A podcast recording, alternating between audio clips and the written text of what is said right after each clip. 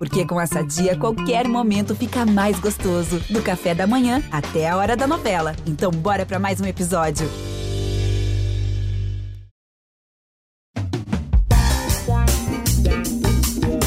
Fui pra cobrança do escanteio.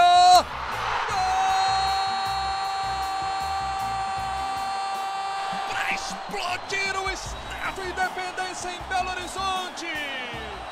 Dia que pode ser histórico para o América. Olha o Danilo, limpou para bater. Gol!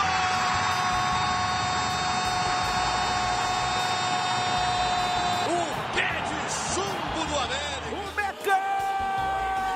O Coelho! Está entre os quatro melhores do Brasil. Muito bom dia, muito boa tarde, muito boa noite. Está começando mais uma edição do GE América. Alô, torcida do Coelho. O América empatou com o Atlético no último clássico do ano na Série A entre mineiros. Um a um. O Atlético saiu na frente com o Hulk e o América empatou com o Henrique Almeida. E olha que o Henrique Almeida teve chance de fazer a virada num pênalti que ele bate e o Everson defende. Eu sou Rogério Correia, estou apresentando o podcast, estou com o Henrique Fernandes, estou com o Jaime Júnior, a Denise Bonfim está na edição. Aquele alô geral, alô Jaime, alô Henrique, tudo bem? Opa! Bora! Vou deixar vocês puxarem os assuntos hoje aqui, hein? Mas deixa eu fazer uma primeira perguntinha aqui. O América, nos últimos 18 pontos, conquistou 14, né? Foram quatro vitórias seguidas, depois um empate contra o Furacão, o Atlético Paranaense, lá em Curitiba, e agora um empate com o Atlético, o atual campeão brasileiro. Então a pontuação do Atlético nas últimas rodadas foi muito boa, né? Mas esse resultado, eu vi o Mancini lamentando o empate com o Atlético. Ele deveria lamentar ou está dentro da previsão? O que, que vocês acham? Ah, teve a chance de fazer o 2 a 1 no pênalti, né? Então, o torcedor do América se lamenta muito nesse momento, porque se o América faz o 2 a 1 ali, é, e o time da forma como conseguiu controlar o jogo, eu diria até contra o Atlético, o Atlético teve volume, mas quais foram, foram as chances claras assim do Atlético? Teve, teve, teve uma bola na trave, né? né? Teve uma na trave do Zarate, né? Que você ia falar, Isso. né? É, essa bola na trave do Zarate ali no primeiro. Mas, mas na batida mas, de fora da área, né? Uma batida Isso. de fora da área que, que entrar na área do América para finalizar, eu tô com o Jaime. Não teve, não, Jaime. É, não teve. Então, assim, e teve o Everson fazendo uma defesa monstro, que poderia ser também ali o segundo gol do América. Então, acho que mais uma vez o América fez um bom jogo contra o Atlético. E, e, e quando a gente é, olhava a, a, os, esses jogos do América que você citou, Rogério, é, a gente até debatia aqui a respeito do jogo contra o Santos, se tinha que colocar time titular ou não. É, aquele jogo contra o Santos eu defendia que era um jogo muito importante, o América ganhou ali, encaixou essas quatro vitórias, porque eu imaginava que Atlético Paranaense e Atlético Mineiro seriam adversários mais difíceis para o América conseguir vencer. E foram dois empates. Então, essa vitória contra o Santos ela foi fundamental ah, essa sequência de quatro vitórias foi espetacular, e aí dois empates agora. E no cômputo geral dos últimos seis jogos, 14 pontos em 18, está muito legal. Por isso o Mancini está lamentando o empate, sonhando aí com o G6. Se o América tivesse vencido essa partida, esse sonho do G6 estaria ainda até mais claro. E olha, é, a situação do campeonato deste ano, o, o, o G4 pode virar G5, como pode virar G6. E aí aquela situação da pré-libertadores, que hoje é para o quinto e para o sexto, viraria para o sétimo e para o oitavo. Então a América pode, às vezes, não chegar numa vaga direta de Libertadores, mas pode de novo chegar para pré-libertadores. Então, assim, esse sonho é real para o torcedor do América, porque o time é consistente, sabe? Torcedor do América pode ter confiança nesse time, porque o time hoje está na nona posição e pode subir degraus. O Santos, a gente observa que é um, adversário que o próprio América venceu. Dá para o América poder bater o Santos. Hoje o Santos está dois pontinhos a mais do América. E aí, por isso, o Mancini se lamenta, porque daria, poderia estar tá empatado com o Santos, a dois pontos do, do Atlético Mineiro. É, sabe, e por isso esse, esse lamento ele é real é, o América mais uma vez jogou bem, mais uma vez jogou bem contra o, contra o Atlético. E no ano, né, Henrique, é, se esperava muito. Você pega o Atlético com elenco, campeão brasileiro da Copa do Brasil, a campanha fantástica que fez do ano passado, é, se esperava no início do ano que o América que o Atlético tivesse sucesso em cima do América na maioria dos clássicos. E não foi isso que a gente viu. É, a gente viu muito equilíbrio e o é. América é. encarando e conseguindo fazer bons jogos sempre. Quase eu vou sempre, né? além, né? um... Jaime. Vou além. Eu tô contigo que o América fez um enfrentamento bom contra o Atlético e vou além. Para mim foi a melhor atuação do América nos clássicos esse ano. Jogou melhor do que no turno, quando ganhou o jogo. Para mim. Você acha? Tá? Eu acho. Controlou melhor o Atlético do que no turno. No turno, o jogo foi um jogo que o América iniciou muito bem aquela partida, fez o seu 1 a 0 mas aí toma um empate. Em algum momento do segundo tempo, o Atlético é bastante superior que o América naquele jogo. Eu não vi isso acontecer nesse domingo aconteceu exatamente o que eu esperava e que a gente falava aqui na última edição do podcast, né? Uh, talvez nunca, em muito tempo, não tenha chegado um clássico em que a diferença dos dois é tão pequena, ou nenhuma, como a gente viu em campo. Foi um clássico equilibrado. Eu acho até que o Atlético teve um pouquinho mais de, de controle, um pouquinho mais de, volume de forma geral no jogo, mas o América teve chances mais claras. O pênalti, a finalização do Luiz, que o Everson faz um milagre. A gente viu um Hulk muito bem controlado pela estratégia do Mancini, né? De trocar o zagueiro. Como é que é o futebol, né? Outro dia a gente estava dando pancada aqui no Mancini porque ele entrou com o Ricardo contra o São Paulo e foi trágico. O time não jogou bem. Vocês lembram disso? Ricardo Silva não fez um bom jogo contra o São Paulo. São Paulo abriu 2 a 0 Aí ele precisou mudar ali para o time reagir. O time reagiu de fato no segundo tempo. No jogo desse fim de semana, no clássico, ele fez algo semelhante. Ele trocou, botou o Ricardo para ser um cara mais físico para lidar com o Hulk como ele tinha sido naquele jogo para tentar lidar com o Caleri e foi superado. Nesse jogo contra o Atlético, o Ricardo controlou muito bem o Hulk. O Hulk foi perigoso, fez um bom clássico, pela primeira vez fez um gol contra o América, mas sempre de falta, sempre na bola parada, sempre na jogada de fora da área. A área do América foi muito bem cuidada, gente. E, e por isso o América, para mim, fez o melhor clássico. Ele foi, foi equilibrado o jogo, o jogo todo, se defendeu bem dentro da partida e teve seus momentos também de atacar bem e chegou mais perto da vitória que o rival, em termos de oportunidades. Se converte o pênalti, a história do jogo era outra. O América criou um ponto positivo para si, de uma virada ainda na primeira etapa, contra um adversário pressionado, tenso, com a confiança no lixo. O Atlético é um time sem confiança hoje. O América não. O América é um time que acredita que vai resistir, acredita que não vai perder o jogo, porque não perde há, seis rodadas, não é isso? Sete jogos, porque tem o do São Paulo não chega a sete jogos, que o do Atlético Goianiense foi antes da ida contra o São é, Paulo. São seis rodadas. É. Seis rodadas do brasileiro sem derrota. Né? E, e, seis jogos também em sequência, se a gente for contar o jogo do São Paulo da Copa do Brasil 2 a 2 aqui em BH. Então é um time confiável. É um time confiável. Que se tivesse assumido o placar quando o Henrique Almeida perdeu o pênalti, é, talvez tivesse vencido o jogo pelo contexto de uma forma geral. Claro que o exercício de adivinhação mas também levando em conta o contexto que, que o América tem criado para si nos jogos e o Atlético criado para si na falta de resultados. É, um cara que a gente sempre elogia, né, Henrique, que também falhou foi o Brock, o, o Cavicchioli, né? No, no... Cavicchioli, cara. É, a bola era defensável, né, Rogério? Não sei o que o Jaime pensa, a bola era defensável, foi um canudo, pancada. E no primeiro momento achei que tinha passado no meio da barreira, e aí o, o Cavicchioli ia ficar numa situação muito difícil. Mas não, a bola passou do lado da barreira, mais ou menos na posição que ele estava. Eu acho que ele demorou um pouco a reagir e cair. Queria ouvir do Jaime, se ele, se ele concorda. Não, é claro que tem que ser ouvido, porque foi um dos grandes goleiros da história do futebol de Mantuzinhos no Botafogo e no Valença. Né? Então, entendo dessa posição. É o seguinte: o, o Cavicchioli ele deu um passo para frente, porque ele queria diminuir o ângulo do Hulk. Essa foi a estratégia dele. Quando ele dá o um passo para frente, ele quer diminuir o, o, ângulo do Hulk, porque ele sabe que o Hulk vai bater forte na bola. Só que o Hulk bateu de um jeito na bola que é muito difícil fazer o que o Hulk fez. Quando o jogador vem para bater com a parte de dentro do pé, como o Hulk bateu de canhota, é, é natural que ela venha a meia altura. Ela, essa bola às vezes sobe muito, ela vai por teve, cima teve do gol. Teve uma meia altura que né? o Cavicchioli pegou, né? Pouquinho isso, depois ali também um canudaço isso. que ele bateu de, do lado esquerdo, bateu forte isso. e o Cavicchioli espalmou com segurança. Ele espalmou. Só que, só que nesse chute do Hulk ela vem rasteira.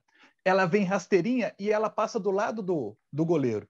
Quando o goleiro dá esse passo para frente, como deu o, o, o Cavicchioli, se ela vem à meia altura, você consegue fazer o movimento para defender. Mas se ela vem rasteirinha, como é difícil pegar esse chute. Ele não esperava esse chute queimando a grama como veio, muito bem dado pelo, pelo Hulk. E do lado praticamente do pé dele, você fazer um movimento, você buscar essa bola embaixo, é praticamente impossível.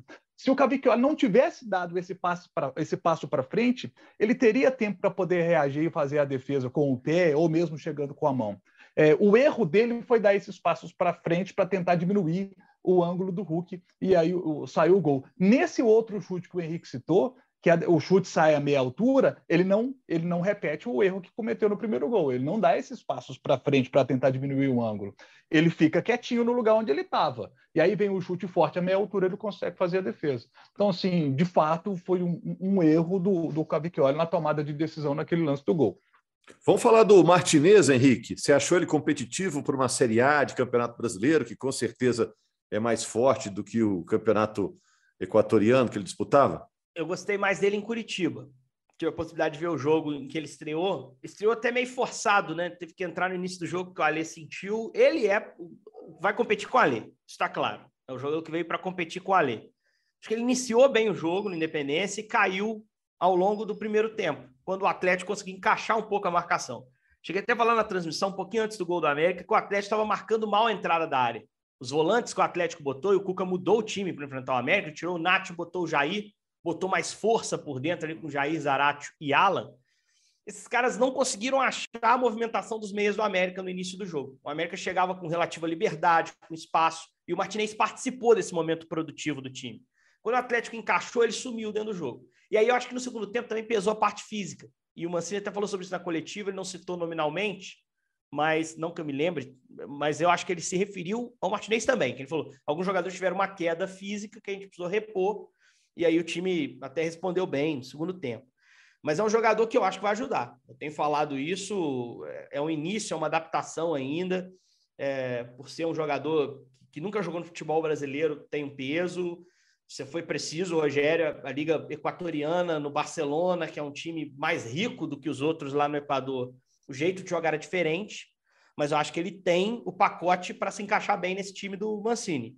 O Mancini também acha, que andou elogiando. E eu conversei com gente da diretoria do América que andou elogiando bastante também. Um cara que o América queria muito trazer, trabalhou muito para trazer e trabalhou bem, a, a, meu ver, porque me impressiona muito. Quando anunciaram Martinez e, e Mastriani, eu falei, pô, o bom é o Martinez. O Mastriani pode ajudar, mas esse aí eu acho que vai ajudar muito. Mas é, acho que vai ser questão de tempo, adaptação leva tempo e é natural que, que isso aconteça, né, Angélica? Mas essas contratações de, de gente que vem de fora vai ser um acréscimo. E é Martinez mesmo, né? Ontem a gente teve até um debate antes do jogo, que era a primeira transmissão que a gente ia fazer ao longo de todo o tempo se falava Martinez, que é o comum né, do jogador estrangeiro, mas ele, o próprio jogador, disse que é Martinez. Tinha um Martinez no Cruzeiro, vocês lembram disso, né? Isso, Esse é. aí é meia, era meia também, e é Martinez, mas... a torcida tem que se acostumar. o anterior era nacional mesmo, né? Isso, Luiz era Fernando Martinez. Esse é Emanuel, Emanuel Martinez. É, o, o, inclusive o Mancini chama ele de Emanuel. Agora, o Martim Benítez é que pode voltar à equipe no próximo jogo, o Alê também, e o América não terá o Juninho no jogo do América contra o Coritiba. Ô, Oportunidade para o América, hein? Só antes da gente passar, eu queria levantar um temazinho que acho que toca o torcedor da América, que são os pênaltis, né? Nos últimos ah, três. verdade. É, nos últimos três pênaltis, todos importantes que o América teve, ele só converteu um, que foi do jogo de volta da Copa do Brasil, com, para mim, o batedor do time, que é o Wellington Paulista. Quando o Mancini escalou o Henrique Almeida titular, primeiro que eu já esperava, e quem viu o Globo Esporte de sábado, eu citei que era uma aposta minha, na hora que a gente mostrou o campinho, eu falei, oh, acho que foi o Henrique Almeida. Errei um monte de outros lá. Errei o lateral esquerdo, achei que ia velar, foi o Marlon. Errei na zaga, ninguém imaginava o Ricardo Silva, acho que nem o Cuca. É, mas o centroavante eu acreditava muito no Henrique. É, Injusto, né, Henrique? Porque é, ele tá. O Tará meteu um de bicicleta, meteu um de é. bicicleta lá em Curitiba, os outros é, oscilam muito. E ele foi muito importante no clássico do turno, porque ele, ele melhorou a pressão na saída, que o América tentou aplicar, mas o Atlético estava bem preparado dessa vez. O Atlético quase sempre saía com Everson na bola longa e ele estava acertando essa bola longa. Então foi um problema para o América no início do jogo.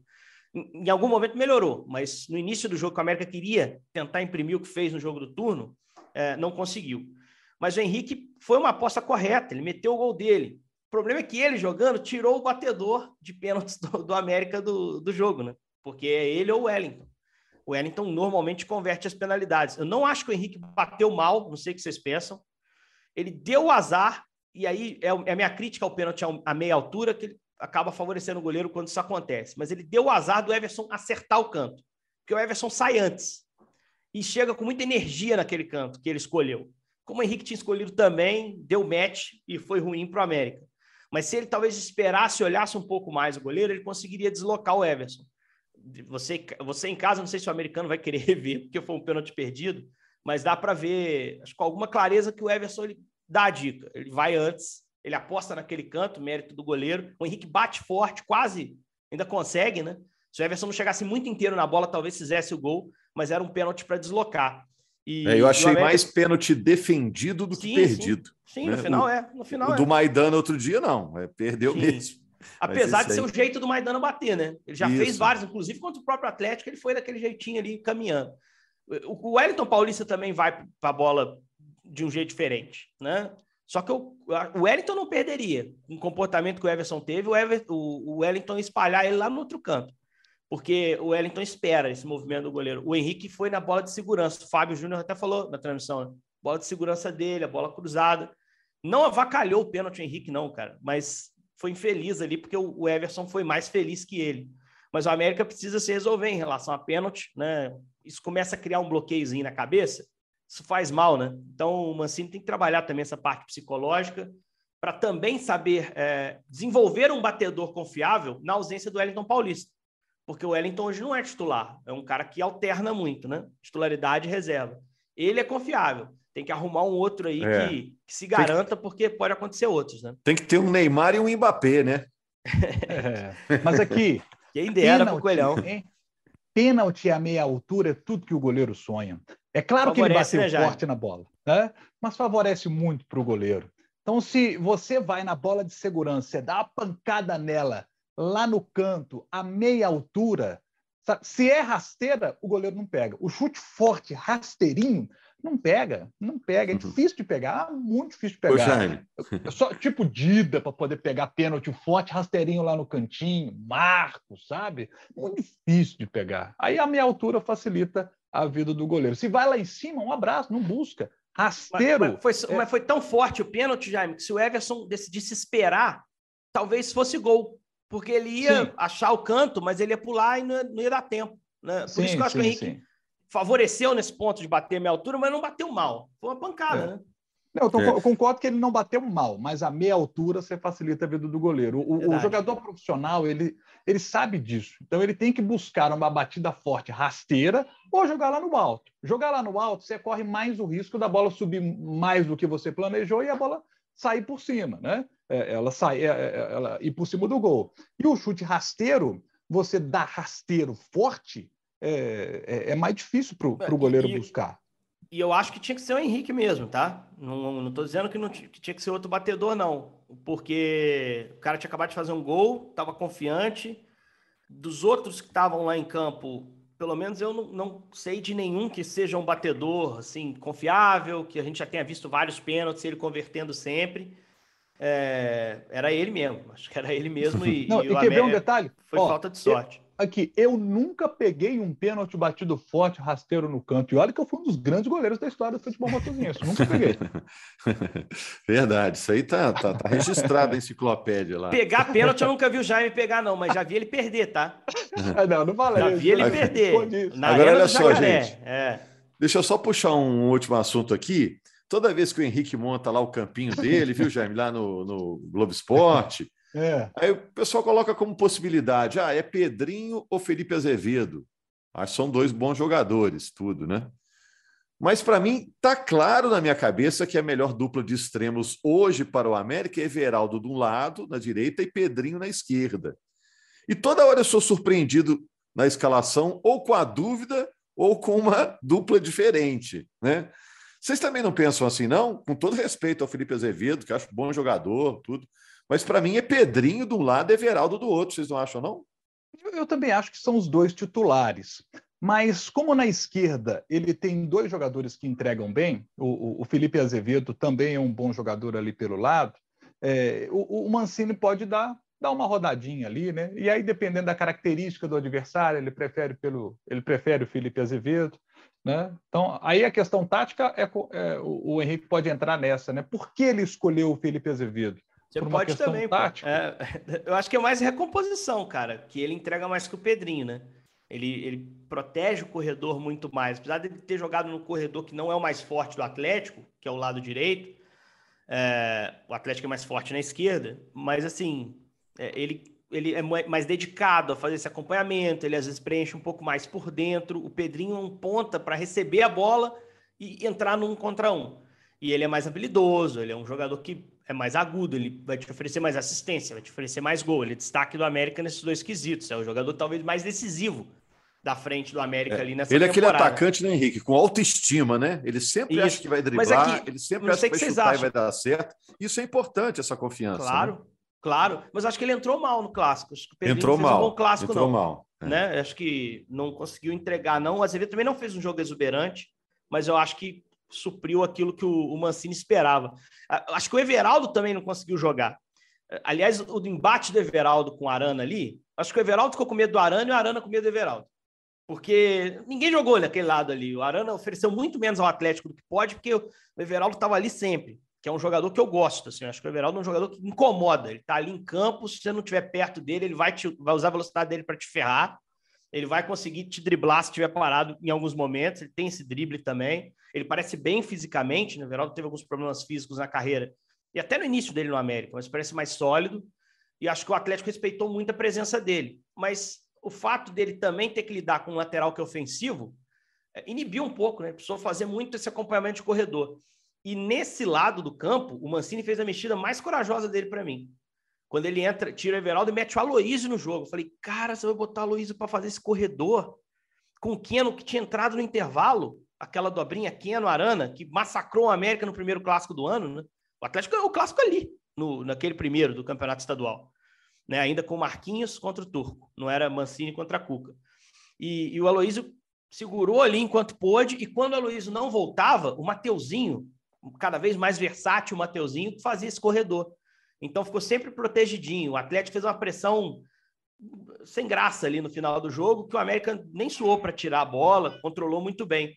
Mas foi uma mexida arriscada do Mancini que quase deu certo, né? Se você for olhar, a grande chance do América no segundo tempo é um, rebote, uma bola mal afastada pelo Mariano, com o Aloysio quase guarda. E o Aloysio ainda tem uma de Isso. cabeça no segundo pau, legal, assim, não tão clara, mas legal também. Então, acho que o América ficou mais perto da vitória. As mexidas do Mancini foram bem corajosas. A escolha dele do Ricardo foi correta. O Henrique Almeida também foi uma escolha é, coerente, né? E o Henrique entregou um gol. E só para fechar aqui meus comentários, Juninho, monstrinho de novo, né, Rogério? É um absurdo, cara. A inteligência que ele tem para fazer as leituras e o pulmão que esse cara tem. Vai fazer falta contra o Coxa. É, mas Exatamente. ele precisava descansar Insu também. Insubstituível, né? Não tem ninguém com não capacidade tem de estar em todo lugar mas, do campo. Mas tem opções. Ele. Tem caras que podem te oferecer outras características que vão te ajudar a ganhar do coxa. O Curitiba é um visitante muito fraco, é um jogo estratégico para a América seguir nessa toada, vitória imperativa para o time continuar sonhando com, com G4, com G6. É, e pode abrir uma oportunidade para você testar, de repente, Martinez com Alê por dentro para ver como funciona, ou você entrar com Benítez de saída, que te dá passe, te dá qualidade de armação. Mas o Juninho é o cara que equilibra por dentro, é o cara que, como o Mancini gosta de dizer, ele corrige o time. Se o time tiver algum problema de posicionamento, ele sabe como resolver. Se tiver que afundar para ajudar a zagueira, ele afunda. Se tiver que chegar na frente para ser uma opção de ataque, ele, ele chega. Se tiver que sobrar entre linhas, ele sabe fazer. E, de fato, a, a gente vai ver isso no sábado, o América sem isso. Vamos ver se quem entrar no lugar vai conseguir oferecer outras características para fortalecer o time. Jaime, para fechar, para a gente encerrar aqui o podcast, alguma consideração? Eu acho que para esse jogo contra o Curitiba, nesse ponto que você citou, de Felipe Azevedo e de Pedrinho, eu acho que esse jogo contra o Curitiba, ele deve botar o Pedrinho. Porque esse é o jogo que você enfrenta o pior visitante do campeonato, o único time do campeonato que não venceu ninguém fora de casa. Só o Curitiba não venceu ninguém fora de casa até aqui no campeonato nenhuma vitória fora de casa, dois empates e nove derrotas. Contra um adversário é, que não consegue desempenhar bem fora de casa, e o América é, é um time que está bem na competição, ele tem que se impor em casa. Tem que ir para cima do Curitiba para poder vencer o jogo. Então, acho que esse é um jogo para o Pedrinho. É para jogar com Pedrinho e Everaldo. Então, acho que tem essa característica. E dentro dos elogios aos jogadores que o, o, o Henrique já fez, eu queria elogiar aqui um jogador, porque é, ele sempre foi conhecido aqui no futebol brasileiro é, primeiro no Cruzeiro e agora no América, isso se mantém pela sua regularidade. Ele nunca é aquele jogador no jogo que você olha assim, pô, nunca não, mas dificilmente a gente o vê ganhando nota 9, nota 10 no jogo. Mas dificilmente você vai dizer, ah, esse cara teve, foi nota 3 hoje. Não, ele tem um jogo regular ali, nota, nota 7, e que atende muito bem para o time do América, que é o Raul Cáceres. O Patrick era o titular, acho que o Patrick é um jogador importante para o elenco do América, já teve bom momento é, no América, mas eu acho que hoje o, o Cáceres é um titular incontestável ali pelo, pelo lado direito, ele dá uma segurança bacana ali pelo lado, então o Cáceres é um jogador que tem, que tem conseguido fazer o seu jogo, nota 7, que é importante ali, por exemplo, num clássico como esse, é, ele, ele foi importante também. E acho que esse jogo contra o Curitiba vai o Pedrinho. É isso aí. Vamos aguardar. E o jogo é sábado, América contra Coritiba. Coritiba, o 16. Na segunda, estamos aqui no GE América, viu, torcedor americano? Para comentar o resultado e o desempenho do América, que é bom no campeonato. O América está ali no meio da tabela, mas está, por exemplo, acima de times como São Paulo, né? Então o América está com sete pontos de vantagem em relação à zona de rebaixamento. É um campeonato agora mais tranquilo para o América em relação ao que já foi, né? E o América está olhando para cima. Grande abraço, gente. Até segunda.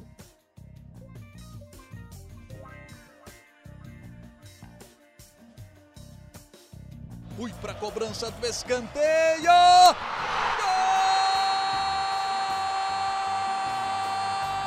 Para explodir o Estádio Independência em Belo Horizonte num dia que pode ser histórico para o América.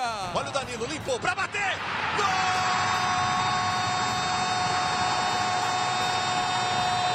O pé de chumbo do América. O Mecão!